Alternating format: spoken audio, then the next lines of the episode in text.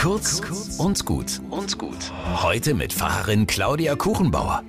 Dann fasten wir Schule. So reagieren SchülerInnen oft, wenn sie hören, dass man in der Fastenzeit 40 Tage lang etwas Gewohntes weglassen kann, um zu merken, ob dieser Verzicht gut tut. Natürlich habe ich bei Fasten immer an Süßigkeiten, Fernsehen oder Daddeln gedacht. So ein bewusster Verzicht zeigt einem, was man wirklich braucht und was man getrost sein lassen kann, damit man dadurch freier wird.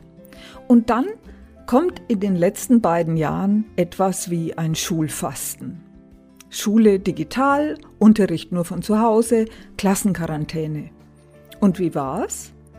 Die meisten kommen gerne wieder in die Klassenzimmer, zu ihren Freundinnen, ins Gewusel des Miteinanders, von dem sie die Regeln fast schon verlernt haben.